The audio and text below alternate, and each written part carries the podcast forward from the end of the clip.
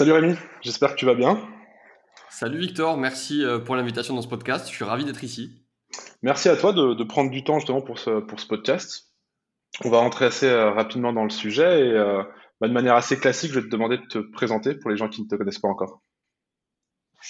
Bah, je m'appelle Rémi Colasina, je vis à Caril-Rouet, c'est à côté d'Aix-Marseille, et je suis entrepreneur depuis trois ans. Avant, j'ai fait huit ans dans le salariat. Euh, dans des postes à responsabilité, de management, beaucoup de marketing, de communication, de gestion événementielle. Euh, il y a trois ans, j'ai créé ma première boîte euh, qui était pour du coaching en développement perso qui s'appelait Libérer votre potentiel, qui existe toujours. Aujourd'hui, avec cette boîte, je fais du conseil en, école de commerce, en intervention, en marketing, communication, management. Je fais pas mal de team building pour créer un bon, bon esprit d'équipe lorsque les promos arrivent ensemble et que personne ne se connaît. Euh, je fais quelques conseils un peu en entreprise avec cette société et j'ai ouvert une deuxième société qui s'appelle Business du Colibri, euh, où là on contribue à un monde entrepreneurial plus humain, éthique, rentable et durable. C'est notre mission, c'est notre why.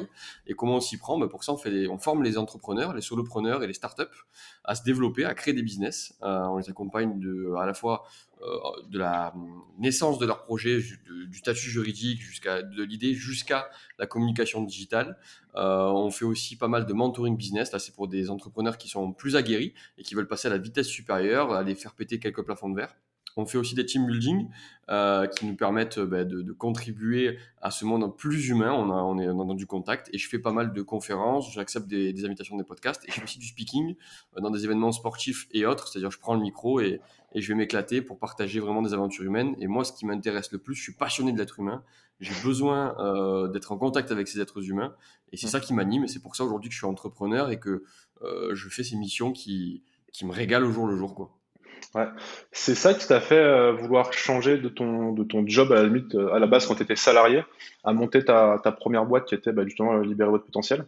Qu'est-ce qui t'a fait en fait ma, question c'est ça, c'est qu'est-ce qui t'a fait passer le, passer le cap en fait, prendre cette décision? J'aime bien parce que c'est un peu une question de coaching et ça me fait réfléchir sur moi-même, donc c'est plutôt génial, j'adore. donc je réfléchis en même temps. je pense que je me suis jamais senti à ma place. Tu vois, je te le livre là dans le podcast et c'est quelque chose que j'ai pas forcément verbalisé avant, mais euh, je me suis jamais senti pleinement à ma place, pleinement épanoui. Euh, j'ai toujours été un peu un électron libre, j'ai toujours essayé de, de, sortir un petit peu du cadre, j'ai jamais été euh, pleinement compris par l'environnement. Dès que j'arrivais quelque mmh. part, je voyais tout de suite euh, tout ce qu'il fallait euh, changer pour que ça aille plus vite, pour que ce soit mieux, pour que ce soit plus performant, pour que ce soit plus efficient. Et euh, comme j'arrivais, plus souvent j'étais jeune, je disais oui, alors je pense qu'il faudrait faire ça, là on pourrait gagner ça, là on va améliorer ça. Et en fait, tout le monde me disait ouais, ouais, attends, tu viens d'arriver, tu as 21, 22, 25 ans, 26 ans, détends-toi, vas-y, fais un an dans la société, puis on verra. Puis moi, je me suis vite lassé parce que les choses avançaient pas assez vite, n'allaient pas correctement, il y avait trop de choses à et je me suis toujours eu cette frustration en moi. Euh, et comme j'étais jeune, ben, je, je la partageais pas, je la verbalisais pas de la bonne façon. Euh, parfois, je m'énervais et ça créait au départ surtout euh, des petits problèmes avec avec mes managers. Puis après, on a appris à se connaître parce que je suis quand même très humain. Et je leur expliquais, ils prenaient du temps avec moi et je leur expliquais ce qui se passait. Et du coup, on arrivait à travailler ensemble pendant quelques années. Euh, lorsque dans mon dernier job, j'ai quand même eu carte blanche parce que j'ai un poste à haute responsabilité. Et euh, là, je me suis un peu plus épanoui parce que bon, on m'a dit ben voilà le cadre, voilà le budget, voilà la mission. Euh, maintenant, va chercher les résultats. Et euh, on m'a passé le cadre et dans ce cadre, j'étais vachement autonome. Et ça m'a pas plu, ça m'a pas mal plu cette euh, cette façon de fonctionner. Euh, après, j'étais pas aligné avec les valeurs euh, au bout d'un moment de, de, de, cette boîte et on, on a décidé de se séparer. et suite à, à, cette rupture que j'ai eue avec cette boîte, tu vois, j'en parle comme si c'était une ex. suite à cette rupture, j'ai décidé de partir en, en, tour du monde pour pour prendre du temps pour moi parce que j'avais fait 8 ans de salariat et c'est vrai que les dernières années, j'étais pressé un peu comme un citron. J'ai fait énormément d'heures. J'étais vraiment fatigué de, de, de, faire 7 sur 7 presque et 80 heures par semaine. Et euh, j'avais besoin de me recentrer pour savoir où est-ce que j'allais aller. Euh, justement, c'est pendant ce tour du monde que l'idée de euh, libérer votre potentiel t'est venue? Ou tu avais déjà l'idée, l'embryon d'idée avant et ça t'a permis de le faire mûrir? Non, je suis parti, je suis parti quand même, je suis parti aussi avec un projet. J'avais pour, pour but d'aller bencher un petit peu comment ça se passait à l'étranger pour accueillir euh, des personnes chez soi, que ce soit pour les accueillir pour manger ou les accueillir pour dormir, pour ensuite créer une, un peu une maison d'hôte en France, euh, des meilleures idées que j'aurais pris à l'étranger euh, et que je puisse adapter. Euh, ici, je voulais faire un peu de l'hébergement, euh, hôtellerie, euh, restauration, mais pour des backpackers et tout comme ça quoi. Un peu, je suis parti dans ce dans ce budget, dans avec ça en tête. Euh, je l'ai fait pendant trois mois, puis après j'ai lâché le projet complètement et j'ai pleinement euh, vécu mon voyage. Et euh, j'étais en backpack, donc avec un sac à dos, pas beaucoup de budget.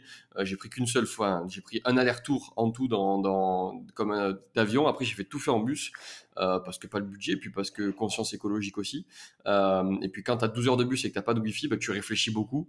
Et euh, sur ces périodes-là, finalement, j'ai fait une année d'introspection intense avec moi-même, où j'étais seul face à moi-même, ce que j'avais jamais vécu de ma vie, où je me posais des questions existentielles.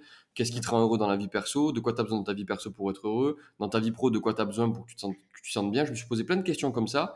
Et euh, ça a vachement mûri finalement d'être seul face à ce, cette vitre collée euh, euh, où on regarde le paysage, des paysages dont on n'a jamais vu, on a l'impression d'être sur une autre planète. Et, et ça, la pensée avance, avance, avance sans forcément avoir d'idées, de concrètes, etc. Parce qu'on kiffe le voyage pleinement et on n'a pas envie de se dire qu'est-ce que je vais faire en rentrant? J'ai juste, j'avais juste envie de kiffer le moment présent, mais j'avais quand même ces questions en tête. Et quand je suis rentré, par contre, bah, j'ai fait trois mois de dépression, vraiment, euh, parce que les Français c'est des cons, parce qu'en France ça fonctionne pas bien, parce que tout est cher, parce que tu dois payer un café 4 euros, parce qu'à l'époque je mangeais pour un euro. Enfin pour moi, waouh, j'étais complètement déboussolé. Euh, il a fallu trois mois que, pour que, je me réacclimate au pays français et puis que je recommence à l'apprécier, à l'aimer. La France c'est le plus beau pays du monde pour moi. Euh, on parle beaucoup d'aide sociale, etc. heureusement qu'elles sont là parce que ça nous permet de nous développer et on vit dans un pays qui est merveilleux. Et puis quand on est capable de faire euh, En 6 heures alors qu'il y a 800 bornes, euh, en Bolivie, je mettais 6 jours pour le faire en calèche avec, avec de la terre. Donc et je suis content de payer le péage aujourd'hui. À l'époque, je me disais, je paye 15 euros de péage. Ouais, mais ces 15 euros de péage me permettent d'avoir une route qui me permet d'être d'un point A à un point B en moins d'une heure et demie en voiture. C'est assez exceptionnel. Dans d'autres pays, ils n'ont pas cette chance-là. Il n'y a pas le train, il y a juste des bus et, et c'est compliqué. Donc j'ai pris conscience de ça. Je me suis réacclimaté au pays français. Et là, toutes ces questions que je m'étais posées en fait euh, pendant ce tour du monde sont revenus sur le tapis, mais j'avais commencé déjà à y répondre finalement, euh, et les réponses sont venues facilement. Et là, je me suis dit, ok, j'ai envie d'avoir du sens, j'ai envie d'aider, j'ai envie de contribuer à quelque chose, et j'ai envie d'être surtout en contact avec les êtres humains et d'accompagner ces, ces, gens. Alors j'ai pensé à pompier, mais je me suis dit, ah, ça va pas le faire. J'ai pensé à policier, j'ai pensé à médecin, tu vois, des, des, métiers qui avaient vraiment du sens, tu vois. Et, euh, et je me suis dit, bon, euh, je suis pas capable de faire ça, j'en ai pas envie, et même si j'ai envie d'accompagner les gens, c'est, c'est pas ma voie. Euh, et à force de chercher, de réfléchir, à regarder un petit peu sur Internet, j'ai trouvé euh, le coaching, qui est un nouveau métier en, en émergence, et euh, je me suis dit, tiens, je vais faire une école de coaching pendant neuf mois très intense. J'ai fait l'école de coaching Ways. Et suite à cette école, ben, j'ai lancé ma société qui s'appelle euh, Libérer votre potentiel. Je faisais du coaching en développement perso où j'aidais finalement les gens à réfléchir aux questions que je m'étais posées euh, pour ben, trouver leur chemin de vie, pour se sentir mieux dans leur corps, pour plein de choses. Et euh, c'est comme ça que j'ai attaqué dans le monde entrepreneurial. Et justement, est-ce que tu peux nous présenter rapidement le métier de coach? Parce on, on en voit dans tous les sens et de plus en plus maintenant avec LinkedIn, les réseaux sociaux, mais je trouve que de plus en plus, on sait de moins en moins ce que ça veut dire. Est-ce que ça te permet, quels sont, enfin, comment dire, en quoi un coach peut t'aider en fait justement? Alors, il y, y, a beaucoup d'amalgame entre, entre coaching. Alors déjà, il y a les vrais coachs et les faux coachs. En ce moment, il y a de ça qui tourne. Déjà, si vous devez vous faire accompagner par un coach, demandez-lui s'il a fait une école, s'il est certifié, s'il a un titre RNCP, euh, s'il appartient à une fédération de coaching. Il y a l'ICF, l'International Coaching Federation, c'est la plus grosse et la plus grande du monde. Euh, il y a l'EMCC, qui est la, fédération de coach euh, européenne. Et là, il y a des grades de coach avec des classifications ACC, PCC, etc. C'est des termes un petit peu qu'on connaît pas. Mais en tout cas, c'est gage de qualité, comme quoi le coach, il est formé, il continue de se former, il est au niveau, euh, il est évalué par ses pairs comme quoi il est au niveau, il peut réellement vous accompagner. Donc si vous devez vous faire accompagner par un coach, déjà checker ses diplômes, ses certifications, et si, savoir s'il si, euh, s'il adhérent à une, à une fédération de coach et quel est son niveau dans cette fédération. Ça c'est hyper important, c'est la première chose. Ensuite, le coaching c'est différent de la psychologie, c'est hyper complémentaire. Euh, vous avez un problème A euh, à l'instant T aujourd'hui, c'est par exemple je me sens hyper stressé et vous avez ce problème. Soit vous allez voir un psy et le psy va creuser dans le passé pour essayer de comprendre pourquoi vous êtes stressé. Alors oui, dans ton enfance, tu as vécu ça, il s'est passé peut-être ça, il s'est passé peut-être ci, etc. Et on va essayer de creuser le pourquoi. Pourquoi tu es dans cette situation-là aujourd'hui Et on va soigner les blessures du passé qui vont faire que potentiellement tu vas mieux te sentir aujourd'hui. Le coaching, c'est un peu tout l'après. C'est aujourd'hui, je me sens stressé. Et euh, on va essayer de, de, chercher à faire comment tu vas faire pour te sentir moins stressé demain. Donc on va chercher à travailler sur le comment. Et c'est hyper complémentaire parce que des fois, tu as beau travailler sur le comment, le comment ça va être un pansement. Il va falloir aller soigner d'abord les blessures du passé avec un psy et ensuite aller voir un coach pour l'après, pour dire, bon, ok, j'ai soigné les blessures, mais comment je fais maintenant dans la vie de tous les jours pour me sentir mieux, pour euh, être moins stressé? Et si tu te sens moins stressé, tu te sens comment finalement? Ben, Je vais me sentir plus apaisé dans ma vie. Ah, ça c'est un objectif de coaching. En coaching, on parle d'objectif. Quel est ton objectif de séance aujourd'hui? Ben, Aujourd'hui, j'aimerais travailler sur le fait de me sentir plus apaisé et plus serein dans ma vie. Ok. Et tu vois, on va aller chercher du positif. On cherche d'un état désiré, euh, d'un état actuel. Je me sens stressé, on va aller chercher un état désiré. Et le coaching, ça aide pour tous les sujets à partir du moment où vous avez comme un caillou dans la chaussure. On prend souvent cet exemple-là. Euh, le coaching, il y a des gens, parfois, ils se sentent stressés, mais ils sont bien avec ça. Vous n'avez pas besoin de vous faire euh, coacher si vous vivez bien votre stress et que finalement, ça fait partie de vous. Si à un moment, vous avez comme un caillou dans la chaussure, ça commence à vous gêner et que vous avez envie de travailler sur ça, ça peut être par exemple, vous vous sentez mal dans votre job, vous vous sentez mal avec votre conjoint, votre conjointe, vous vous sentez mal euh, dans votre vie de tous les jours pour X ou Y chose, là, vous pouvez faire appel à un coach. Alors, je parle de caillou dans la chaussure. Un caillou dans la chaussure, il peut faire mal aussi. Il peut y avoir un sentiment de souffrance. S'il y a de la souffrance, là, on est sur de la psychologie. Il faut bien faire, pas faire l'amalgame entre coach et psychologie. Et c'est pour ça que je dis que c'est hyper complémentaire pour moi quelqu'un qui veut pleinement avancer vers son épanouissement personnel et professionnel, pour moi, on, peut, on doit tous aller voir des psys parce qu'on a tous des blessures du passé, on a tous des cailloux qui nous pèsent inconsciemment ou consciemment, euh, et ça fait du bien euh, d'aller les traiter, ces cailloux-là. Mmh. Euh, et une fois qu'on a traité ces cailloux-là, ou en même temps, on peut faire des séances de coaching qui nous permettent de comprendre comment on fonctionne. Et moi, je crois beaucoup, pas au triptyque, mais au quadriptyque, je ne sais pas si ce mot existe, mais tu vois, où il y aurait de la psychologie, mais aussi de la philosophie, tu vois, des questions un peu qu'on peut se poser en coaching, de ben, euh, qu'est-ce qui va me rendre heureux, euh, en quoi l'argent peut me permettre de, tu vois, pour moi, c'est presque des questions philosophiques euh, qui sont un petit peu, tu vois, psychologie et, philosophie qui sont en face. Il y a aussi ce côté, pour moi, neurosciences, comment je fonctionne, comment mon corps fonctionne, comment je vais réagir en fonction de certaines choses, tu vois, dans ton cerveau, comment le, cerveau fonctionne. Et depuis 20 ou 30 ans en neurosciences, on a, il y a eu des évolutions qui sont énormes. Et en confrontation de ces neurosciences, en bas, je mettrai la spiritualité parce que tu vois, il y a des choses qui s'expliquent pas finalement, où on parle souvent d'énergie, je l'ai senti, euh, lui je le sentais un peu moins, il y avait des mauvaises énergies, et puis il y a mon côté spirituel, etc., un peu, tu vois, un peu aware. Je trouve que ça apporte souvent des réponses qui sont euh, vachement fortes, et je trouve que c'est ce, ce quadriptyque, pour moi, est, est la clé d'un plein épanouissement personnel et aussi professionnel. Et justement, on a, on a parlé beaucoup de, coaching, euh, enfin, le point de vue un peu euh, personnel, développement personnel. Tu as commencé par là. Et justement, euh, par la suite et maintenant avec, avec le business du colibri, tu es passé un peu plus sur l'aspect professionnel. C'est ça, hein, si je dis pas de bêtises. Comment tu as, fait le, comment as fait ce passage-là Qu'est-ce qui t'a donné envie de le faire? Et comment tu es passé justement du côté personnel à professionnel? Alors moi, quand je me suis lancé en, juin 2020 avec Libérer potentiel, je faisais que du coaching en développement perso, ce qu'on appelle en coaching de vie. Moi, j'aime pas trop ce mot-là, mais euh, j'aidais les gens sur leur vie perso. Alors parfois, ça touchait un peu la vie pro quand c'était une reconversion pro pour essayer de les aider à trouver leur voie. Et euh, quand j'ai fait ce métier-là, je me suis dit c'est impossible que je fasse ça, que ça, toute ma vie. Moi, j'ai besoin d'avoir une pluralité de choses où je fais un petit peu ça, un petit peu ci, un petit peu ça. Ça me nourrit énormément, mais toujours en contact avec l'humain. Et je me suis rendu compte aussi que le coaching avait ses limites. Euh, c'est-à-dire que, bah, ok, la, personne prenait conscience de certaines choses et l'amenait vers des plans d'action, mais euh, tu vois, la posture de coaching, c'est uniquement l'art de questionner. Tu peux juste poser des questions, tu peux pas apporter du conseil, tu peux pas apporter des choses. Ça, c'est la déontologie du coach, ok? Sinon, bah, tu n'es pas coach, tu es consultant, ok? Tu, apportes du conseil à la personne ou tu formes, tu es formateur. Et donc, comme j'ai vite été, moi, euh, j'ai eu vite très envie de dire Ok, tu as eu ce plan d'action-là, il a marché. Est-ce que tu as pensé à ça? Est-ce que tu voudrais essayer ça? Est-ce que tu penses que si il se passait ça, il se passait ça? Et tu vois, cette envie d'aller encore plus aider les gens.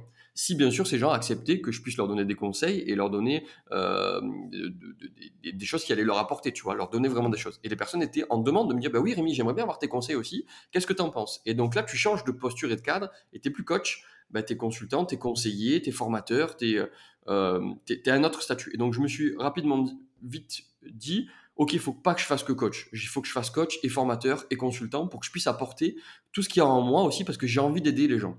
Ça, c'était la première chose. Et puis ensuite, je me suis rendu compte que j'attirais à moi beaucoup plus de personnes en reconversion pro et aussi beaucoup plus de personnes qui voulaient monter leur business, qui voulaient aussi devenir entrepreneurs, solopreneurs, lancer leur startup. Et naturellement, euh, c'est arrivé à, ok, ben, j'accompagne en fait de plus en plus d'entrepreneurs. Je fais toujours un peu de coaching euh, vie perso euh, en développement perso, mais je fais pas de com dessus. C'est de fil en aiguille les clients que j'accompagnais qui me recommandent et qui m'envoient des gens. J'en fais très peu. Je tourne un maximum 5 clients sur du coaching perso parce que j'ai pas plus de temps et je veux pas accorder plus de temps à ça je veux faire de la qualité là-dessus. là, actuellement, tu vois, j'ai zéro client en coaching dev perso et ça me va très bien. Mais je sais qu'il y en a qui vont arriver par du bouche à oreille parce que je suis vachement conseillé. Et, c'est OK. Et quand ça arrivera, si ça rentre dans mon planning, je les accompagnerai. Et si euh, je me sens de les accompagner, je le ferai. Et naturellement, donc, je me suis euh, tourné vers la formation aussi euh, et ce rôle de consultant. Et j'ai aussi eu l'opportunité, la chance de pouvoir intervenir dans une école de commerce, puis une seconde, puis une troisième, puis une quatrième. Et là, l'année prochaine, bon, j'ai trié parce qu'il y en avait trop. Je travaille avec trois écoles de commerce. Je vais être avec l'EFAP, je vais être avec l'ESG et je vais être avec Euridis avec qui je travaille. Et donc là, en école de commerce, j'ai dit au début, j'accompagne sur du marketing, de la communication, du marketing digital, du management et euh, je fais des team building pour ces promos-là et je me régale. Et de là, de ces écoles de commerce, je me suis dit, waouh, c'est super. En fait, quand tu es en école de commerce pour former, on te dit, Rémi, voici euh, la trame à suivre. Et des fois, la trame à suivre, pour moi, ben, elle m'allait pas. Tu vois, c'est comme je t'ai expliqué quand j'arrive dans une société à l'époque, j'avais toujours envie de changer les choses et euh, de, de, modifier. là, je me suis dit, mais ils ont oublié ça, mais il manque ça. Mais euh, pourquoi on parle pas de ça? Alors, je, je, suivais la trame, puis après, j'ajoutais ma sauce, parce que c'était ce qui était dit. Moi, ils m'ont dit, OK, suis ta trame, si tu as du temps à la fin, tu peux ajouter des choses. Donc, j'essayais de suivre la trame, et si j'avais du temps, j'ajoutais des choses.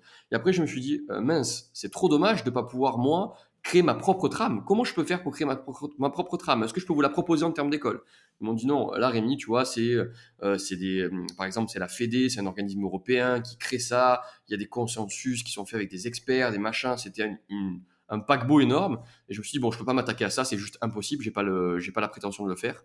Par contre, je pense que j'ai la prétention d'ouvrir ma propre organisme de formation et de créer mes propres trames de formation et à les partager. Et donc, de là, naturellement, j'ai commencé à créer mon propre organisme de formation qui est aujourd'hui certifié Calliope. Et aujourd'hui, je vends mes formations à moi à côté des formations d'école où là, je, je vends ces formations-là aux personnes qui veulent se lancer dans l'entrepreneuriat. Euh, mais on choisit, on a la chance de choisir nos clients. On n'accompagne que des personnes qui veulent faire le bien autour d'eux, euh, qui ont des valeurs humaines, éthiques, euh, responsables, durables pour l'entreprise. On n'accompagne pas, on n'accompagne pas des personnes qui veulent juste faire du cash. Ça nous intéresse pas. on ne veut pas perdre du temps avec ces personnes-là. C'est toi qui fais le, qui fait le, enfin c'est toi, c'est vous qui faites le tri à l'entrée, qui choisissez vraiment en mode, comment dire, c'est quoi vos, critères en gros, je voudrais dire, c'est quoi vos critères pour une entreprise que vous, que vous allez aider? Via, via Business du Colibri en fait, notre canal d'acquisition, euh, si, vous nous regardez, on, publie en masse. Là, aujourd'hui, c'est une fois par jour. À partir d'octobre, on va publier deux fois par jour en organique. On a une stratégie où on fait de la masse, de la qualité, mais en masse. Et on est en masse, on est en masse, on est en masse. Donc, on est beaucoup vu. Il y a beaucoup de personnes qui arrivent sur notre site internet. Derrière, euh, notre, notre, la suite de notre funnel de, d'acquisition, euh, c'est que la personne prend un rendez-vous, un call avec moi. Euh, moi, j'ai beaucoup d'énergie, je partage avec conviction, je suis animé par ce que je fais, et donc je discute avec la personne. Et on voit très vite si on en a adéquation ou pas, euh, si ça va matcher ou pas, si les valeurs que l'on a, elles sont communes ou pas. Si la personne elle me dit, moi, je veux ouvrir un, site de dropshipping, je veux que tu m'apprennes à aller acheter des produits en Chine, les faire livrer avec un paquebot sous trois semaines, que j'achète 25 centimes le produit, que je le revends 20 euros en France, euh, ben non, en fait, je sais le faire, mais je le fais pas. Tu vois, demain, aujourd'hui, je me paye 1500 euros par mois euh, depuis 3 ans. Je vis avec 1500 euros par mois. Alors, il y a 3 ans, j'étais plus riche qu'aujourd'hui avec l'inflation. Aujourd'hui, le SMIC, il a 1315 euros. Tu vois, je suis pas loin du SMIC. Euh, et je me verse que ça et j'arrive à vivre avec ça. Et si demain, j'ouvrais un, un, compte de dropshipping, je sais le faire. Je pourrais gagner peut-être 15 ou 20 000 euros par mois. Je le fais pas. parce que pour moi, c'est juste insensé, c'est une hérésie de faire ça et on va, on va, c'est complètement insensé. Et donc, si les personnes viennent me voir et font ça, je leur dis, écoute, euh, on peut malheureusement pas travailler ensemble parce que c'est juste pas possible. Je le fais pas pour moi, j'ai pas t'aider à le faire. Ouais. Euh, toutes, ces, toutes, ces, valeurs justement éthiques, bah, c'est le mot, hein, c'est l'éthique hein, qui fait que tu, tu le fais pas. Euh, ces valeurs éthiques et humaines, là, tu les, tu, les retransmets aux entrepreneurs avec lesquels tu travailles. Enfin, tu les elles sont nécessaires pour pouvoir transmettre avec les, entrepreneurs avec lesquels tu travailles. Comment tu arrives à les transmettre justement? Tu, donnes beaucoup de cours dans les écoles de commerce. Comment tu arrives à les transmettre pour justement que bah, dès la racine, dès la formation de ces futurs entrepreneurs, euh, ils aient ces valeurs-là et qu'ils ne le sont pas toujours, tu vois? Alors déjà, je vais rappeler ce que c'est l'éthique, la définition du mot éthique, parce qu'on emploie beaucoup à toutes les sauces. L'éthique, c'est la science de la morale, ok?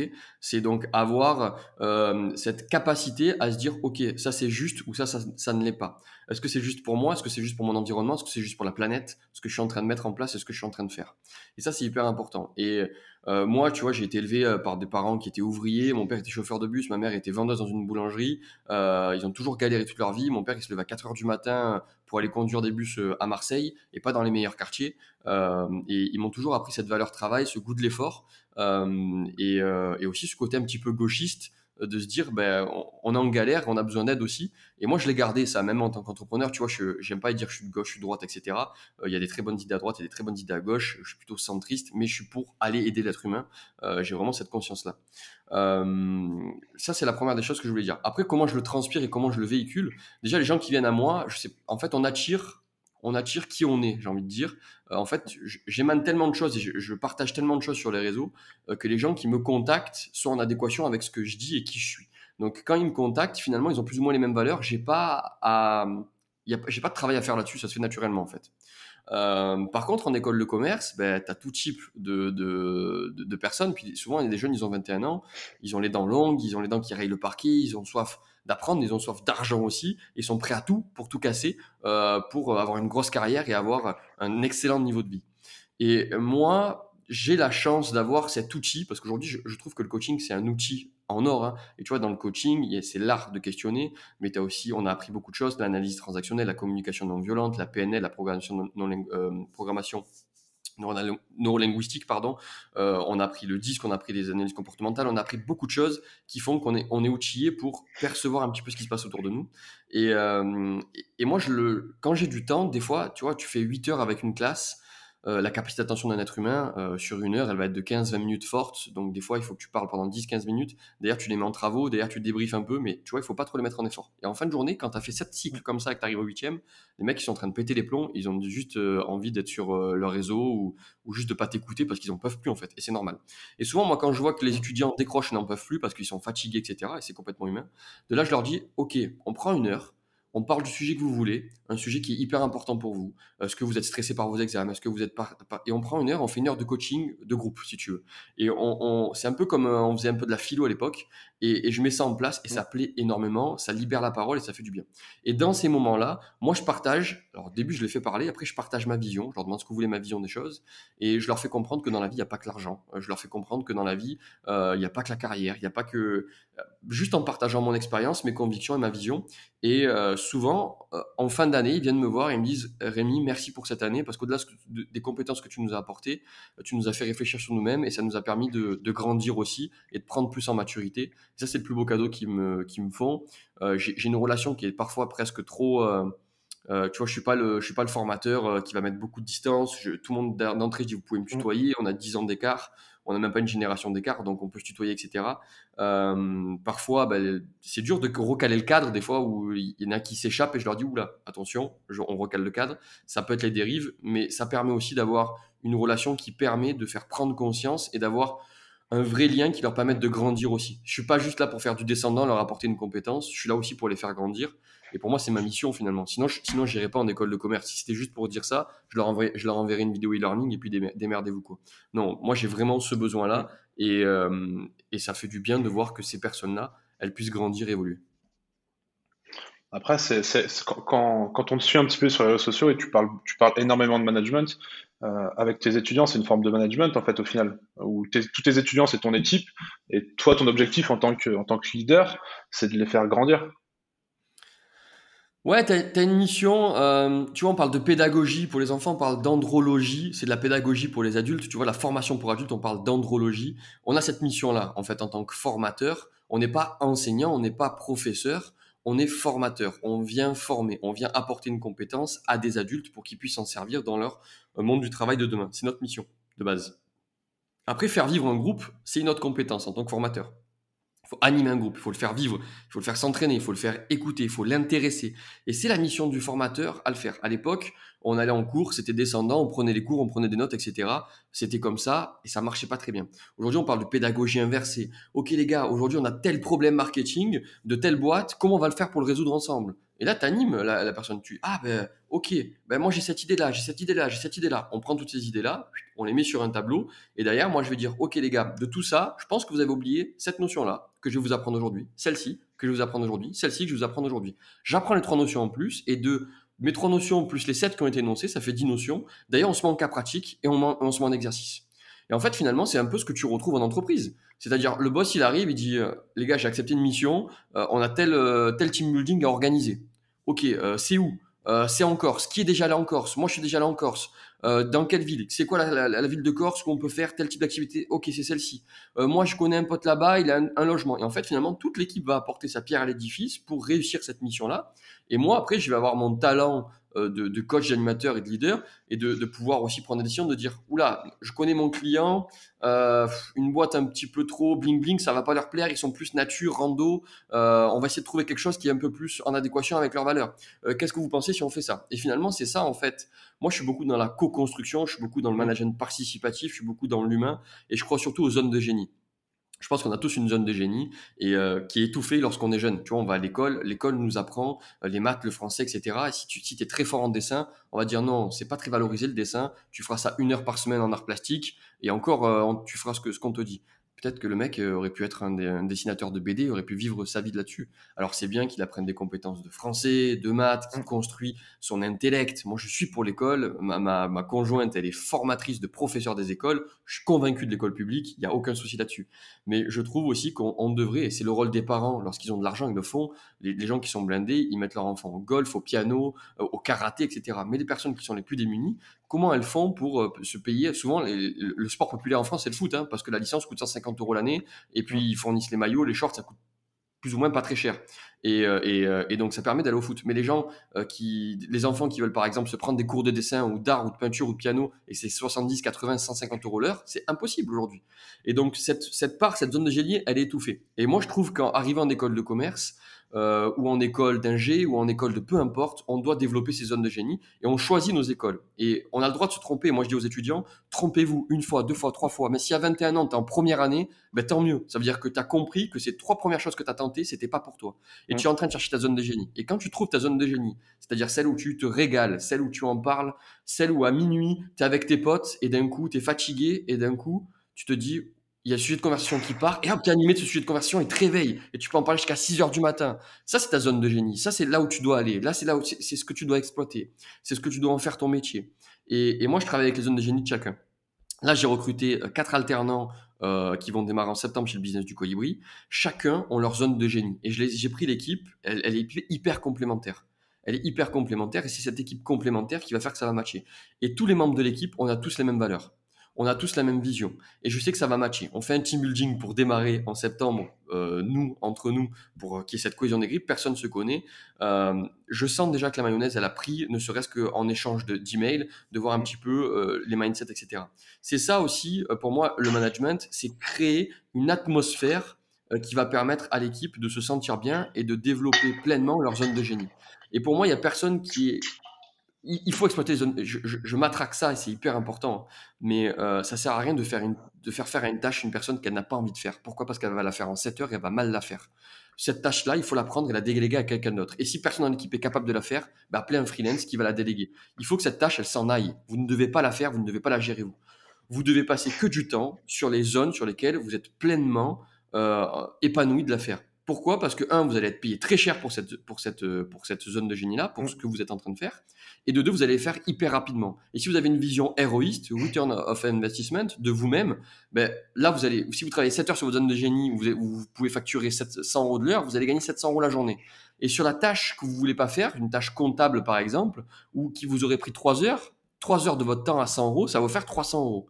Donc vous allez perdre 300 euros, vous allez pas, il y a un manque à gagner 300 euros. OK? Mais si vous avez délégué cette tâche-là à quelqu'un qui va la faire peut-être en une demi-heure ou en trois quarts d'heure et qui va vous facturer 100 euros, ben finalement, vous avez, sur le manque, par rapport au manque à gagner de 300 euros et les 100 euros que vous avez dépensés, ben vous avez économisé 200 euros parce que vous, les trois heures que vous avez passées à facturer, ben vous avez gagné de l'argent. Et les gens ont du mal à, dire, ouais, non, mais je perds de l'argent parce que je paye quelqu'un à côté 100 euros et 100 euros la demi-heure, c'est trop cher. Ouais, mais lui, il le fait en une demi-heure parce que ça fait 10 ans qu'il fait ce métier-là et il a fait 15 ans d'études avant. Le mec, c'est un monstre. C'est comme quelqu'un qui vient et qui dit, euh, il y a l'exemple du graphiste, je le prends souvent. Ça, ça m'énerve. Ouais, j'ai pas payé un logo 250 euros, il a fait en 10 minutes. Mais est-ce que toi, tu es capable de le faire, ce logo, en 10 minutes? Non. Est-ce que lui, il a, il a 10 ans de créativité derrière? Est-ce qu'il a 10 ans d'études derrière? Est-ce qu'il a tout le matos pour le faire en 10 minutes? Bien sûr que oui, c'est ça qui est valorisé en fait. Il faut pas l'oublier. Et ça, c'est super intéressant comme sujet. On le voit de plus en plus. tu parlais de, justement d'éducation, d'école et d'activité. je trouve qu'avec Internet, maintenant, on a cette, cette, cette montagne de connaissances pour on peut apprendre quasiment n'importe quel sujet maintenant sur Internet, et c'est ce qui fait, je trouve, qu'on a de plus en plus de personnes qui arrivent à trouver leur zone de génie à force d'essayer, de chercher sur, sur Internet, d'apprendre, de tester, comme tu disais tout à l'heure, une fois, deux fois, trois fois, avant de trouver leur, leur zone de génie. Et c'est ce qui fait que ben, on, a de, plus en plus de, personnes qui arrivent à les trouver et, ça donne souvent d'excellents freelances. Tu, tu prenais l'exemple justement de payer un freelance à tel prix et de, en, tant que, en tant que freelance de se, de se monnayer à tel prix. Comment toi, en tant que en tant qu'entrepreneur, en tant que patron, en, tant que chef d'entreprise ou en tant que manager, tu peux, euh, arrives à, à dealer en fait avec ces, personnes qui ont trouvé leur zone de génie et justement quand tu trouves ta zone de génie, tu as un profil qui est totalement euh, atypique par rapport à un, candidat ou une personne, euh, comment dire, pour un, enfin comment dire, tu comment tu gères tes postes et ton équipe, ton recrutement par rapport au fait que tu vas recruter des profils justement qui vont être totalement différents de ce qu'on a l'habitude de voir. Je sais pas si c'est clair. Alors, moi, j'accompagne aussi des entreprises sur le recrutement. Euh, parce que je suis passionné de l'être humain et je m'intéresse au quadritype que j'expliquais au départ. Et euh, j'ai beaucoup d'empathie et, euh, je comprends. J'ai été à la place des personnes qui ont été recrutées et je sais de ce dont elles ont besoin. moi, ce que je préconise aux entreprises, c'est d'écrire déjà une fiche de poste ultra détaillée des besoins que vous avez. OK, de quoi on a besoin et quelles tâches cette personne va faire dans son quotidien. Et vous devez les lister un maximum Pas des trucs un petit peu bateau. Et soyez précis, ok? Vous allez faire ça, ça, ça, ça, ça et ça si vous venez chez nous. Ça, c'est la première des choses à faire. Lister vos besoins, ok? Vous devez aussi partager un maximum de choses. Est-ce qu'il y a du télétravail? Est-ce qu'il n'y en a pas? Est-ce que potentiellement il peut y en avoir? C'est quoi le prix? Moi, les gens qui, mettent une fourchette ou qui disent selon profil, etc., c'est la plus grosse erreur de recrutement qui n'a jamais été faite. Pourquoi? Parce que pour moi, déjà, c'est discriminant. C'est discriminant parce que selon fourchette, selon si tu es une femme, si tu es enceinte, euh, si tu es d'une certaine couleur de peau, etc., on va pas donner le même salaire. Et puis, euh, c'est complètement ahurissant. Non, vous mettez le prix. Tu as un besoin, tu regardes le prix du marché euh, de, du profil que, que, tu as, tu regardes ton budget et tu fixes le prix. Et la personne qui va postuler, elle sait pourquoi elle vient. Elle sait ce qu'elle va faire. Elle sait comment elle va travailler. Elle sait où elle va travailler et elle connaît le prix. Et si elle postule, elle postule en toute connaissance de cause. Et si vous avez un commerce, n'hésitez pas à mettre les horaires de travail. Moi, je dis souvent, euh, vos salariés peuvent choisir leurs horaires de travail. Non, c'est impossible. On est dans un commerce, on est ouvert de 8h à 20h, on est obligé de faire des horaires tournantes, etc. Il peut y avoir une personne qui fait que le matin, une personne qui fait que l'après-midi, une personne qui fait 7h, 13h, une autre qui fait 13h, 20h, avec bien évidemment les temps de pause, etc. etc. Mais c'est possible. Et quand tu fais ton offre de poste, tu marques, on recherche une personne qui fait que 7h, 13h. La personne qui postule, elle va peut-être se dire, waouh, c'est génial, je vais avoir toutes mes après-midi. Moi, je veux faire 7h, 13h tous les jours. Ça m'intéresse. C'est exactement ce que je voulais. C'est ça que je veux. Et pour moi, côté entreprise, il faut tout écrire. Et il faut être un maximum transparent. Ensuite, l'entretien, euh, la personne qui va arriver en entretien, elle a en toute connaissance de cause de ce qu'il va faire. Et dans l'entretien, ben là, il faut, il faut creuser ben, si la personne elle peut matcher avec les valeurs de l'entreprise, si elle a bien compris la fiche de poste, si elle est bien compétente par rapport à ça. Moi, souvent, après un premier entretien, je fais un test de compétences. Alors, il dure pas mille ans, mais je fais un test de compétences. Si je recrute une graphiste, je lui dis, OK, euh, si demain tu travaillais pour moi, je t'aurais demandé de faire telle création. Est-ce que tu peux passer une demi-heure à faire telle création pour voir ton niveau de compétence? Parce que des recommandations, un CV, etc., c'est bien beau, mais j'ai envie de voir de quoi tu es vraiment réellement capable. Hmm. Alors moi, c'est quelque chose que je fais. Des fois, c'est parfois décrié. C'est peut-être pas la meilleure des façons à faire. Je, ne donne pas plus de 30 minutes à la personne, mais lorsque euh, je suis en recrutement, je ressens 150 CV. C'est vraiment ce que j'ai reçu là pour les alternants. Sur les 150 CV, je réponds aux 150 CV parce que je respecte les personnes. Sur ces 150 CV, je fais passer 10 entretiens. Sur ces 10 entretiens, je garde 5 profils et sur ces 5 profils, je leur demande de faire 5 tests de compétences, chacun de 30 minutes. Sur ces 5 profils, j'en garde 3 que je revois une deuxième fois euh, après pour aller approfondir un petit peu plus, euh, euh, creuser un petit peu plus sur la personne. Et sur finalement les 3, le top 3, j'en garde plus qu'une. Alors, et à chaque fois, je réponds, bah, désolé, on va pas pouvoir se garder parce que si, parce que ça, et je donne du sens. En, en écrivant en tant qu'entreprise tous vos besoins, en les listant, déjà vous faites un énorme tri. D'accord? Vous n'allez pas devoir vous confronter ou faire un million d'entretiens. Moi, les 10 entretiens que j'ai eus, c'était ultra qualitatif. Après, c'est hyper dur de faire des choix. Mais tu fais des choix par rapport à la personnalité, par rapport à la personne, par rapport aussi à tu me dis, OK, j'ai recruté telle personnalité, euh, c'est une fille qui est hyper, euh, qui donne beaucoup d'énergie, qui, qui prend beaucoup la parole, etc. Euh, si je prends une autre personne qui est comme ça, ça risque de télescoper dans l'équipe. Peut-être qu'il faut que je prenne plutôt un suiveur plutôt qu'un leader, plutôt machin. Moi, je recrute aussi que des personnes qui sont orientées solutions, qui sont pas orientées problème. Quand je pose des questions qui me disent, tu vois, je pose souvent une question, euh, ok, je suis en entretien, question un peu rigolote, et je leur demande, selon toi là, tu devais, tu devais me dire combien tu as de cheveux sur ta tête, et que je te laisse une minute pour compter comment tu t'y prends. Là, je m'en fous de la réponse. La réponse, je m'en fous complètement. Ça déstabilise, c'est mon but de déstabiliser. Il y a des personnes qui vont dire, ben non, c'est impossible, comment tu veux que je fasse? Elles sont orientées problème, ça m'intéresse pas. C'est mort. Ok?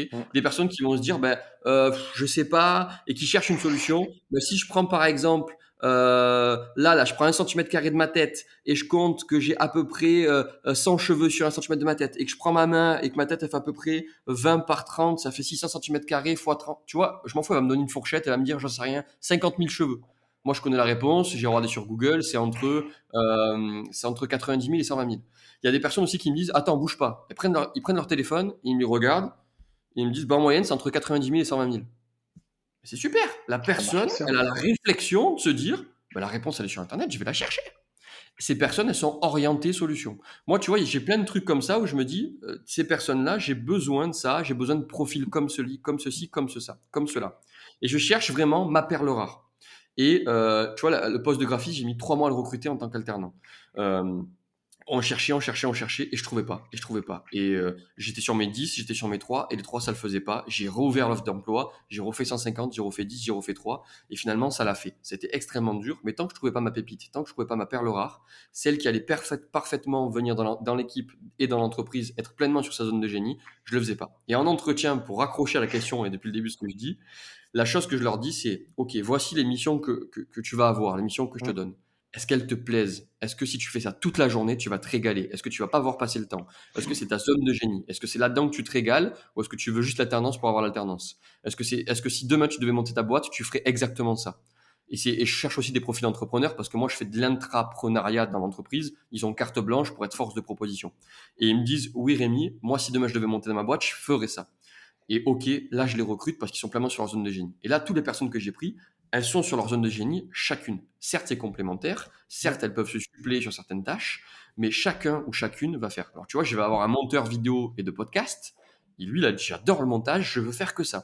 J'ai une personne qui va faire du graphisme et qui va gérer les réseaux sociaux. Elle adore faire ça, elle fait que ça. J'ai une personne qui va être que dans de la relation client, sur de la gestion de messages, sur de la gestion de, DM, etc., sur de, des calls euh, avec des futurs clients et des leads. Elle a un profil euh, commercial de ouf, elle adore faire ça. J'ai Jérémy qui est mon associé euh, alternant, euh, qui, qui, qui, a dès son alternance sera associé dans, dans la boîte. Euh, lui, c'est à fond dans le canal d'acquisition, payant, le paid, etc., le social media, etc. Lui, c'est sa zone de génie aussi, il est très fort. Et puis moi, j'essaie de faire coordonner un petit peu toute cette équipe euh, et aussi d'apporter ma vision, d'apporter de nouveaux objectifs, d'apporter de nouvelles idées euh, et de co-construire avec eux et qu'ils soient force de proposition et de voix. Et mon rôle aussi, c'est de trancher. Et mon rôle aussi, c'est d'apporter un cadre de dire, OK, notre cadre de jeu, c'est ça.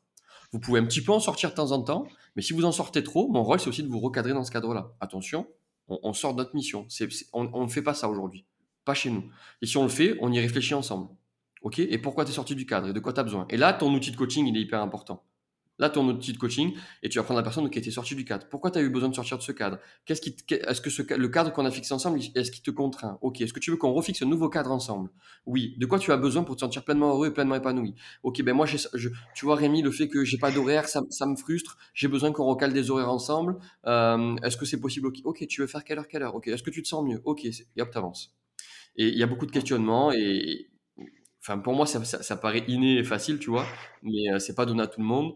Et je comprends qu'il y a des, beaucoup de personnes qui ont besoin de se faire accompagner et former là-dessus. Euh, moi, je me suis beaucoup fait accompagner et former. Je me fais encore coacher. Pour moi, un coach qui ne se fait pas coacher n'a rien compris au coaching.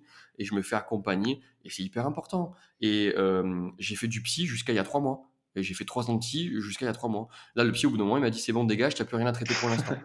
Donc il m'a, mis un coup de pied au cul, je suis parti, je dis vous êtes sûr et tout, parce que ça me fait du bien finalement. Il dit oui Rémi, mais là tu vas me payer pour rien, donc euh, pars. Ok, je suis parti. Si j'en ai, si besoin, j'y retourne le voir. Et je me sens mieux, et je me sens libéré, et, c'est ce qui fait aussi que mes équipes potentiellement se sentent bien. Parce qu'au final, tu as essayé de, as essayé de, recréer l'univers et l'environnement que tu n'avais pas justement à l'époque. On se reprend le tout début du podcast, tu nous parlais de tes, dernières expériences professionnelles avant l'entrepreneuriat, où justement tu n'arrivais pas à trouver cette... Euh, comment dire, cet environnement dans lequel tu pouvais t'épanouir et prendre toute ta place, être toi à 100%. Euh, est-ce que c'est pas du coup ce que tu as essayé de recréer pour ces personnes-là, pour les, alternants que tu as, recrutés aujourd'hui? Clairement, j'essaye de, les mettre dans les meilleures dispositions et j'essaie de leur offrir ce que moi, on m'a plus ou moins jamais offert. J'essaie, euh, j'ai pas la, j'ai pas la prétention de pouvoir le faire à 100%, mais en tout cas, j'essaie de m'y rapprocher, j'essaie d'apporter un maximum de communication euh, avec ces personnes-là. C'est, pour moi, euh, c'est mes pépites. Une fois qu'ils rentrent dans la boîte, c'est des alternants, je les accompagne, je les forme, je les fais grandir c'est mes enfants, c'est ma famille, c'est euh, c'est la prunelle de mes yeux. C'est je me bats corps et âme pour eux, je les protège, je suis un parapluie, je suis un paravent au-dessus d'eux et euh, je les mets dans les meilleures dispositions. Et même s'ils se plantent, eh ben ok, c'est pas grave, tu t'es planté, t'as essayé, t'as compris. La fois d'après, tu te planteras pas. Tant mieux si tu t'es planté, etc. Je suis vraiment dans du positif, dans de la confiance. Et des fois, là j'ai eu Inès qui a, arrêté son alternance euh, fin juillet parce qu'elle monte sa boîte à force d'écouter des podcasts sur l'entrepreneuriat. Elle m'a dit Rémi, moi je vais, ma jeune de génie, je veux monter ma boîte. Euh, tu vois, elle m'a dit, je lui, à la fin, on a fait un débrief de l'année. Et elle m'a dit, bah, tu as été génial, euh, parfois même trop. J'avais peur de, de, me dire, bah, ça, j'ai trop abusé. Euh, au bout d'un moment, je vais me faire tomber dessus. C'est pas normal ce que j'ai fait. Et moi, j'étais tout le temps dans la compréhension, etc., etc. Parce que ça sert à rien finalement de, de venir appuyer là où ça fait mal ou de matraquer ou de dire. C'est bien d'apporter un cadre et deux fois de dire non, là, c'est pas OK. Il faut le partager pour que la personne puisse progresser il faut mettre toute la forme qu'il faut, il faut donner du sens, il faut derrière accompagner pour que la personne ne reproduise pas la même erreur. Et, pour moi, c'est hyper important de mettre les personnes dans, dans ces conditions-là, ce que peut-être moi, on m'a pas offert à l'époque et qui aujourd'hui existe. Tu vois, moi, si demain je devais arrêter euh, l'entrepreneuriat, c'est pas du tout au programme, mais, euh, mais si on devait me proposer un poste de salariat, j'accepterais que un, un, full télétravail euh, où je serais dans de l'intrapreneuriat, où je contribuerais certes à la mission globale de l'entreprise, mais j'aurais ma propre mission et je, je, serais pleinement heureux, épanoui et je ferais des team building une fois par mois avec toute la team et je serais euh, pleinement heureux. Et je pense qu'aujourd'hui, il y a de plus en plus de boîtes parisiennes qui offrent ça. À l'époque, moi, il y a 10 ans en arrière, ça n'existait pas trop. Moi, aujourd'hui, ça existe de plus en plus. Je sais qu'aujourd'hui, demain, je pourrais retrouver, retourner dans le salariat. C'est possible dans ces conditions-là et aussi avec le salaire qui suit, parce qu'aujourd'hui, mon taux euh, journalier moyen, c'est pas le même taux qu'à l'époque. Donc, euh, il faudrait qu'il sorte le chéquier. Comment, euh, justement, je trouve ça super intéressant ce sujet de l'intrapreneuriat. On est dans une, dans une période, une génération, je sais pas, où, où, justement on a de plus en plus de profils qui se découvrent en fait cette, cette, cette âme d'entrepreneur, l'envie d'entreprendre. Et on a toujours l'impression qu'aujourd'hui, bah, si, si moi, en tant, que, en tant que jeune, je veux entreprendre, il faut que je crée ma boîte ou que je devienne freelance, en gros. Euh, alors qu'au contraire, il y a de plus en plus d'entreprises qui commencent à se rendre compte, un, peu, un, petit peu comme toi, euh, que potentiellement, bah, c'est super intéressant d'avoir ces genres de profils à l'intérieur. Par contre, comment toi, en tant qu'entreprise, tu arrives à dire, à, attirer des profils qui, eux, en fait, justement, euh, voyaient vers quelque chose qui était justement, bah, un peu comme tu le disais, moi, je veux plus d'entrepreneur, enfin, je veux plus de, de salariat, entre guillemets. Euh, j'ai envie d'entreprendre, comment tu arrives à les, séduire, entre guillemets, et à, monter ce cadre pour que eux, en fait, puissent être euh, pleinement, euh, comment dire, dans leur zone de génie, du coup, en tant qu'intrapreneur, tu vois? Il faut leur offrir ce qu'ils n'auraient pas en fait dans leur métier d'entrepreneur. Ce que tu peux offrir dans le salariat, finalement, en tant qu'intrapreneur, c'est la sécurité financière. Ok? Donc si tu offres la sécurité financière plus tous les avantages d'un entrepreneur, c'est-à-dire la liberté des horaires, la liberté des vacances, la liberté du lieu de travail, la, la liberté dans sa mission, la, la totale autonomie, euh, je pense citer encore plein d'autres, mais leur offrir tout ce qu'ils pourraient avoir dans l'entrepreneuriat avec la sécurité financière. C'est le jackpot. Mm. Tu es sûr d'avoir ton salaire, etc. Et si tu veux l'animer encore plus, si tu veux encore plus lui dire, bah, ok, tu es intrapreneur et tu vas développer des nouveaux projets, on te fait confiance, etc., il faut lui céder des parts de l'entreprise. Moi, aujourd'hui, euh, Jérémy, il travaille chez Business du Colibri en tant qu'alternant. Euh, je lui ai dit, dès que tu signes en tant qu'associé, tu récupères 49% des parts. On ne fait pas 50-50 parce que si euh, on s'embête un petit peu sur un moment, il faut qu'il y en ait un qui tranche. Et comme c'est moi qui ai monté la boîte, je suis à 51%. Il sera à 49%. Mais je lui ai dit aussi, Jérémy, si demain on recrute des personnes dans le salariat et qu'on explose, moi je leur céderai des parts.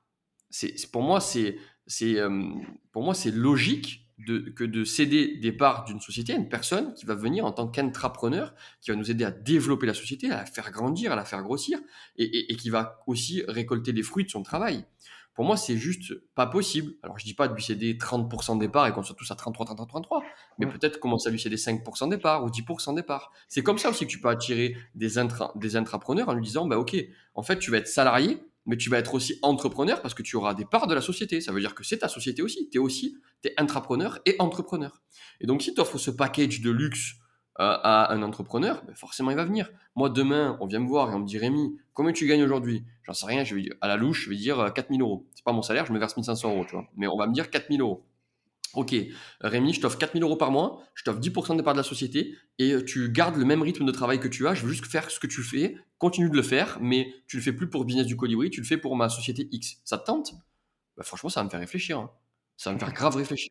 Aujourd'hui, je vais pas accepter parce que Business du Colibri, ça grossit et j'ai l'ambition de faire plus que 4000 euros par mois dans quelques années. Euh, j'ai l'ambition aussi de, contribuer au rêve que je suis en train de, mettre en place. Donc pour l'instant, je l'accepterai pas. Peut-être que dans un an ou deux, euh, je vais me dire, bah ok, en fait, je vivote euh, et oui, j'aimerais bien aller le faire pour 4000 balles par mois dans une autre société. Peut-être. Mm. Je dis pas non. Aujourd'hui, c'est non. J'ai même refusé un poste à, 4, à 4000 euros. Alors, c'était pas pour faire ce que je voulais faire. On, on est venu me voir sur LinkedIn et on m'a proposé un poste. On a un peu tchatché, on m'a donné les conditions. C'était 5 jours par semaine, en entreprise, beaucoup de déplacements, 4000 euros net par mois, voiture de fonction. Plutôt sympa le package. Tu vois, moi, quand je suis à 1005 aujourd'hui, je paye ma voiture. Euh, plus de 1500 euros par mois, tu peux faire un crédit maison, il y a beaucoup d'avantages. Hein. Mais il y a beaucoup, aussi beaucoup de choses qui, moi, ne sont juste pas acceptables. C'est-à-dire euh, passer moins de temps avec ma famille, avec mes amis, avoir moins de temps pour moi, moins de temps pour faire mon sport, euh, pas avoir ma liberté d'horaire de travail, pas avoir que 5 semaines de vacances par an, et faire des, tâches surtout qui me plaisent pas. C'était mort en fait. Tu, peux même me proposer 6000, je n'aurais pas accepté le poste. C'est quoi justement les, rêves et les, ambitions, les objectifs que, que tu as aujourd'hui, puis du coup que tu as via Business du Colibri? Moi, je suis, animé par. Euh, je vais être en toute, en toute transparence. Hein. Moi, je, suis plutôt quelqu'un qui est animé et qui se révolte facilement. Et tu vois, euh, euh, j'ai été révolté par le monde du travail, j'ai monté ma propre entreprise pour avoir mes propres horaires, pour avoir ma propre liberté, etc. et là, je suis assez révolté par le, alors, par le niveau de certaines écoles de commerce. Ou dans lesquelles j'ai pu travailler, dans lesquelles je ne travaille plus aujourd'hui, ou ne serait-ce que voir des référentiels qui sont pour moi obsolètes. C'est-à-dire que les référentiels ont été faits à 3 ans, le marketing digital avance à une vitesse folle, euh, et puis les étudiants sont vus comme des clients. Tu vois, c'est 8 000 euros, 10 000 euros, 15 000 euros l'année un étudiant, on met 30 par classe, 10 fois 30, ça fait 300 000, on paye un formateur, allez, 400 euros la journée, euh, les formateurs, ils sont là une fois par semaine, sur 36 semaines, je vous laisse faire le calcul, il y a un peu de marge derrière quand même. Hein. Alors certes, il faut payer locaux, euh, il faut payer beaucoup de choses derrière, mais il reste du pognon derrière, et beaucoup. et moi, ces écoles-là, euh, ça me gave. Et euh, pourquoi? Parce qu'elles font payer un prix astronomique à des étudiants. Alors certes, c'est pas eux qui payent, c'est avec leur alternance, c'est l'école, c'est l'OPCO, mais c'est l'État français qui paye. Des, formations qui sont obsolètes par des formateurs, des, fois qui ne sont même pas formés au métier de formateur, donc qui viennent et qui font du descendant, qui ont même des connaissances qui sont obsolètes. Et, pour moi, c'est une hérésie. Et moi, mon ambition euh, en tant que business du colibri, toujours avec ce rapport humain, c'est d'apporter des vraies compétences, des vrais savoirs, des savoir-être, des savoir-faire à des adultes, quoi, faire de la formation euh, pour adultes en continu, leur apporter des vraies compétences pour qu'ils puissent s'élever et se développer euh, dans le monde professionnel. Ça, c'est ma première ambition. Et peut-être que dans cinq ans, je montrerai ma propre école d'entrepreneur. Tu vois, l'école business du Colibri, un premier campus Aix-en-Provence, euh, avec mon école d'entrepreneur, peut-être. En tout cas, c'est un rêve que je peux avoir en tête. Peut-être que je le ferai jamais, mais en tout cas, c'est une ambition. Et, j'ai ce besoin-là de faire monter en compétences, d'accompagner les gens finalement vers leurs rêves. Parce que si tu leur donnes des compétences, des savoirs, des savoir-faire, ils vont pouvoir vivre la vie dont ils ont, toujours rêvé. Mmh. Et ça, moi, ça, moi, ça c'est quelque chose qui m'anime. Ça, c'est la première chose. Et la deuxième chose, c'est aussi de, vivre des expériences et des émotions avec toutes ces personnes-là. Euh, je le fais par de la formation, je le fais par du coaching et surtout par, par des team building, tu vois. Ou même quand je vais faire mes animations speaking, c'est énorme. Tu vois, là, j'étais avec un micro, j'ai fait le rugby tour euh, France 2023. Donc, euh, il y a 8, 9 villes en France ou à Bordeaux, Lille, Marseille, etc. Où il y a un, rugby village qui vient et qui se met dans la ville pour promotionner la Coupe du Monde de rugby qui va avoir lieu en France en 2023. Tu es avec ton micro, tu as plus de 5000 ou 6000 personnes qui passent dans le week-end, et tu es avec ton micro et tu animes un petit peu tout ce qui se passe il y a une connivence avec ces personnes-là, il y a telle énergie, tu te nourris de ça, alors ça te vide en termes d'énergie, mais qu'est-ce que tu te remplis aussi, qu'est-ce que les gens te renvoient, ça c'est hyper important pour moi. Que je retrouve aussi en team building, en tant qu'animateur, finalement dans le team building, tu viens pour faire de la cohésion de groupe, j'ai le micro parce que je suis animateur et je mets de l'ambiance, j'ai aussi cette casquette de coach parce que des fois, euh, ben, il faut faire crever des abcès entre deux personnes de l'équipe avec qui c'est monté un peu en tension depuis ces derniers mois, et puis le fait de leur faire tirer à la corde ou de les faire travailler en équipe, ils vont peut-être un peu exploser en vol, et puis tu les prends, et puis tu discutes avec eux, puis finalement tu règles le problème. Enfin, tu vois, il y a, finalement tout ce que je fais a le même lien chez le business du coyote, au même niveau potentiel, c'est cet humain, cette connexion à l'autre, cette connexion à, vouloir apporter, et c'est ce qui apporte du sens dans ma vie. Et si j'ai quitté tous les autres postes dans lesquels j'étais, c'est parce que je manquais de sens. Pourquoi je fais euh, ce que je fais ce que je fais? Alors à l'époque, tu vois, je travaillais dans un casino, je faisais du marketing, je me régalais dans mes tâches, mais mon objectif c'était quoi? C'est de faire venir toujours plus de monde dans le casino et de faire rester toujours plus longtemps. Et tu vois, dans le fond, de me mmh. dire, faire, euh, tu vois, alors certes, ils s'amusent dans le casino jusqu'à un certain seuil, jusqu'à ce moment où ils peuvent potentiellement entrer dans de la dépendance. Et là, il y avait un écart de valeur pour moi. Et je me suis dit, ben, en fait, à quoi je contribue? Je contribue, je contribue pas qu'à de la joie. Et euh, au bout d'un moment, il y a un décalage de valeur. Et c'est pour ça que j'ai décidé de partir. Mmh.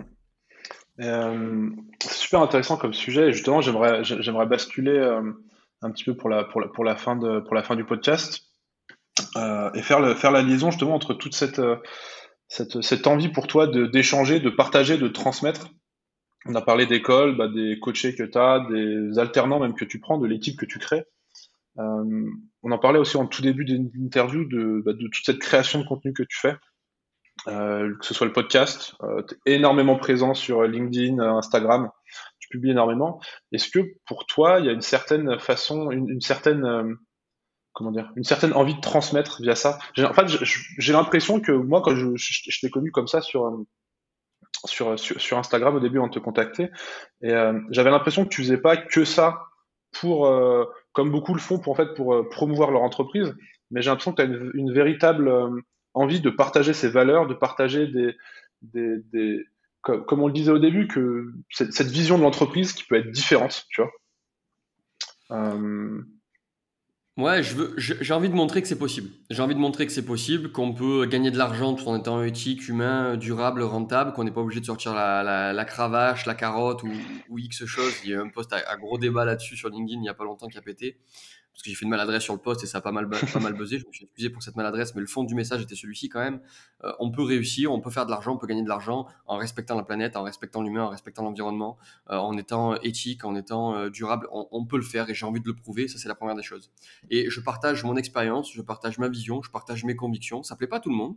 Dans tous les cas, on pourra jamais faire 100%. J'ai des commentaires et des retours qui sont des fois en décalage avec moi et dans le débat constructif et c'est génial. Il y a des commentaires qui sont très violents. C'est difficile au début de les prendre de pas les prendre pour soi, ça m'a touché sincèrement, ça m'a fait mal. J'ai réussi à prendre du recul maintenant. Tu vois, quand on te dit rigolova, t'es personne, t'es qui, t'es... c'est dur à vivre quand même quand on attaque ta personne et pas ce que tu dis, pas le contenu, tu vois. Donc euh, là, j'ai appris à faire le, à mettre de la distance avec ça et à comprendre que ces personnes, ben, finalement, ils étaient en souffrance eux vis-à-vis d'eux et qu'il fallait répondre par de l'amour et pas par de la haine euh, pour que eux, ça puisse les apaiser et qu'ils puissent ne pas reproduire ça. Mais c'est vrai que c'est dur au début. Et moi, je partage tellement avec des convictions, je partage ça comme, comme, un homme politique devrait le partager selon moi. Tu vois, pour moi, ils sont trop froids, etc. Et un jour, il y, a, quelque chose qui m'avait choqué. J'avais peut-être 18 ou 19 ans. Et il y a un homme politique, alors je sais pas, c'était un élu ou un député de gauche pas très connu, euh, et qui avait pété les plombs parce qu'il y avait eu des abus, euh, quelqu'un qui était de la gauche et qui avait fait de, des détournements de fonds publics et il avait pété un câble sur une émission de télé et il avait dit, il avait parlé avec son cœur, il avait dit mais comment on peut euh, tuer comme ça cet esprit gauchiste où on doit accompagner, aider tout le monde et venir taper dans les caisses sociales, c'est une honte. Il en fait, il était tellement animé par ce qu'il disait, ça venait tellement toucher ses valeurs. Je l'ai écouté et il m'a fasciné et il m'a rejoint à sa cause. J'ai rejoint sa cause, pardon. et je me suis dit mais pourquoi les politiques ne parlent pas comme ça Pourquoi ils n'entraînent pas comme ça? Pourquoi? Moi, quelqu'un qui parle comme ça, même si je suis pas d'accord avec lui, je vais l'écouter. Je vais, je vais me dire, il parle avec son cœur, il est authentique, il est. Et, pour moi, ça m'a toujours marqué. J'ai toujours eu ça. J'ai jamais eu la chance de retrouver cette vidéo. Si quelqu'un entend ce podcast et qui la retrouve, c'était un monsieur qui était un peu barbu, vieux, ça a une dizaine d'années, euh, et qui s'est offusqué parce qu'on avait tapé dans les caisses de, les caisses publiques. Si vous pouvez me l'envoyer, ce serait génial. Euh, et ça montrait dans les écoles. Et tu vois, par exemple, je prends Macron on l'aime, on l'aime pas, peu importe, mais quand il s'est fait lire en 2017 et qu'il fait son espèce de, de, congrès où, où il dit c'est notre République, on est en marche, alors qu'il a été cadré par son équipe de com pendant des mois et des mois, et à la fin, sur le dernier mythique, presque un des derniers mythiques, il craque, il explose en vol. Il est animé par ce qu'il dit. Et c'est ça qui lui a fait gagner des électeurs, parce qu'on lui a dit, mais en fait, il est humain, c'est pas qu'un robot. Il, il, vit ce qu'il fait, et c'est pas un coup de com'. Hein.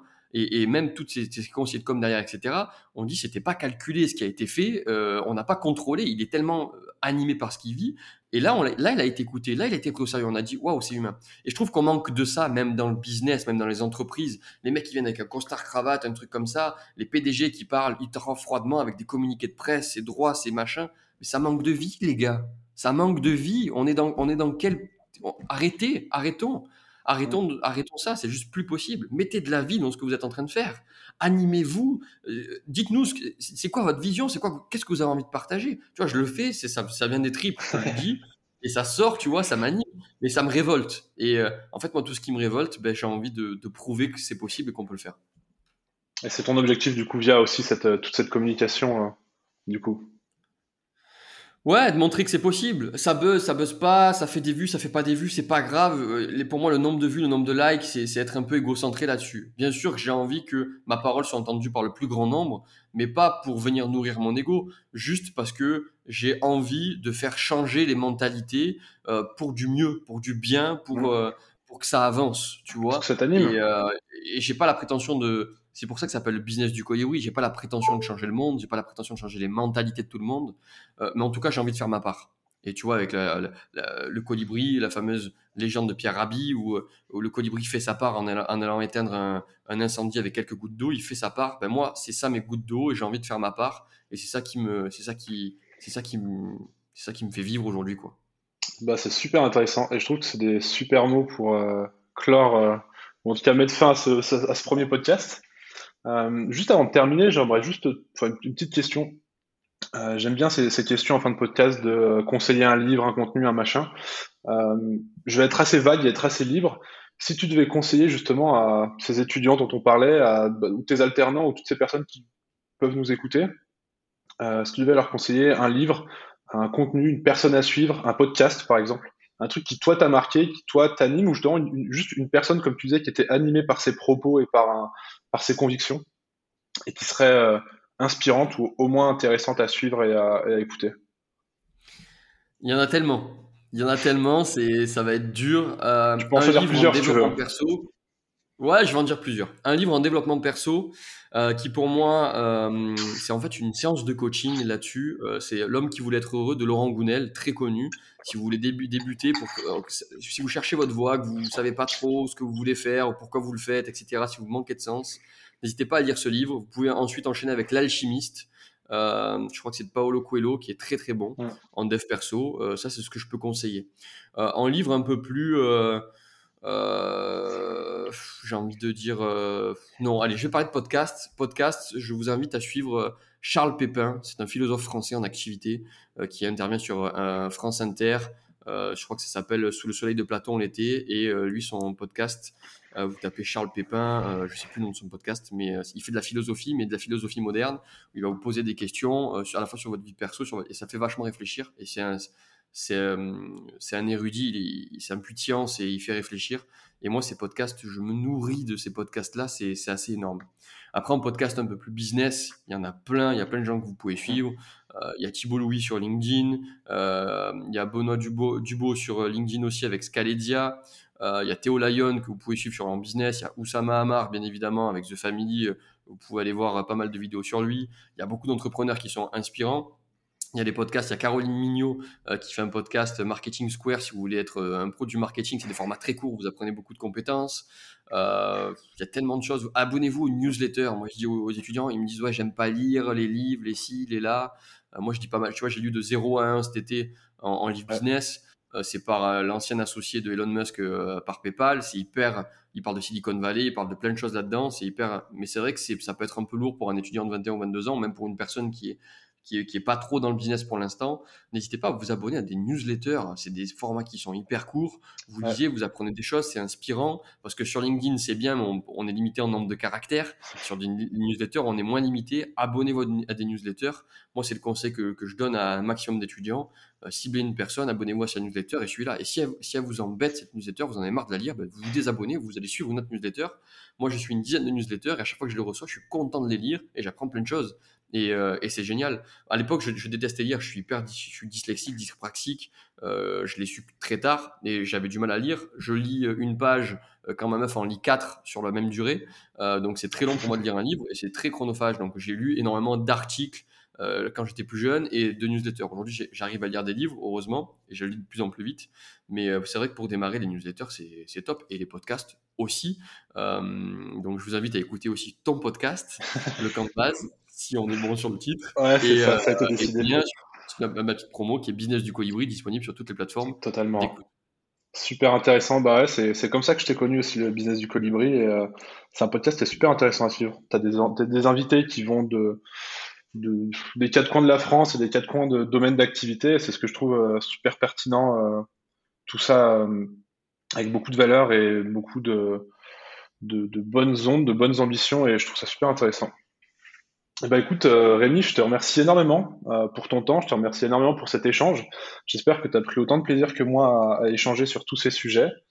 Et puis je te dis bah, à bientôt pour de nouvelles aventures. Bah écoute Victor, merci pour euh, cette invitation. Je me suis régalé. Je suis passé de l'autre côté du micro pour une fois. J'ai beaucoup beaucoup parlé. C'est vrai que ça demande beaucoup d'énergie de parler aussi euh, pendant une heure comme ça. J'ai pris énormément de plaisir. C'est toujours un plaisir de, de partager mon expérience. Euh, je te souhaite le meilleur pour ce podcast. Je suis sûr qu'il va cartonner. En tout cas, moi je ferai la promo de, de, de ton podcast. Et mille merci pour cette invitation. Et puis à très vite. Merci Rémi.